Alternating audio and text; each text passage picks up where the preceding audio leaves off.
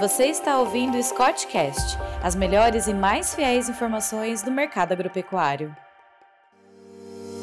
Olá a todos que nos escutam, meu nome é Julia Zenardi, sou analista de mercado da Scott Consultoria e hoje estou aqui com meu colega Rodrigo Silva, que também é analista de mercado, e viemos abordar um aspecto sanitário muito importante na bovinocultura, que é a vacinação do rebanho.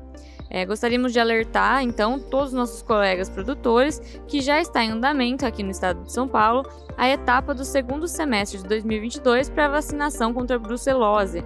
É, essa etapa vai até o dia 30 de novembro e nela devem ser vacinadas todas as fêmeas bovinas e bubalinas de 3 até 8 meses de idade.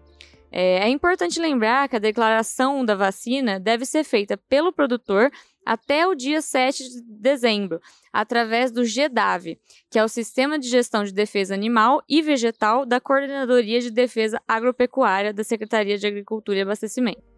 Rodrigo, você pode explicar para nossos ouvintes o que é a brucelose bovina e a importância dessa vacinação? Bom, Júlia, a brucelose bovina é uma doença infecto-contagiosa. Ela é causada por uma bactéria denominada de Brucella abortus.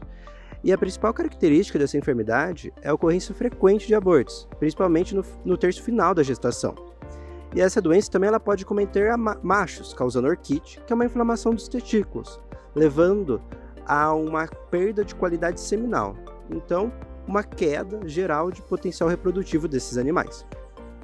A brucelose acarreta perdas econômicas consideráveis dentro da propriedade, visto que os abortos são frequentes impactam na produção de bezerro, né, no mercado de reposição, diminuindo o número de animais gerados e aumentando o intervalo entre partos. Além das complicações reprodutivas, a doença acarreta uma diminuição na produção de carne e leite, refletindo na desvalorização da propriedade, no frente ao seu status sanitário. Obrigada, Rodrigo, por explicar para a gente. E é importante enfatizar também né, que a brucelose é uma zoonose, ou seja, os humanos podem ser afetados por essa doença. É, nós somos hospedeiros acidentais dessa enfermidade é, e podemos ser infectados tanto através do contato com os animais que já estão infectados ou consumindo alimentos contaminados. Portanto, a vacinação é obrigatória e a doença é de notificação obrigatória também.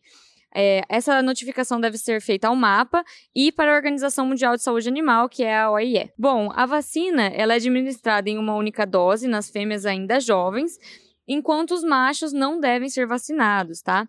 E por se tratar de uma vacina viva, existe a possibilidade de infecção do manipulador, Portanto, a vacinação deve ser feita por um médico veterinário, sempre cadastrado, e o médico veterinário deve fornecer o atestado de vacinação pro produto, é, ao produtor depois do final do procedimento. É bom lembrar que você, produtor, apesar de ter o atestado, não se isenta de realizar a declaração de vacinação, tá? Como foi é, conversado antes. E Rodrigo, você tem mais alguma coisa a acrescentar sobre o assunto? Júlia, acho interessante ressaltar outra enfermidade, a leptospirose. Como estamos entrando no período das chuvas e essa enfermidade apresenta um aumento da transmissão em áreas úmidas e alagadas, há um aumento do risco da disseminação dessa doença. A vacinação é feita em animais de entre 4 e 6 meses, sendo necessário um reforço semestral. Um rebanho infectado irá apresentar falhas reprodutivas, como perdas embrionárias e abortamentos, isso gera um aumento no intervalo reprodutivo e até descarte desses reprodutores.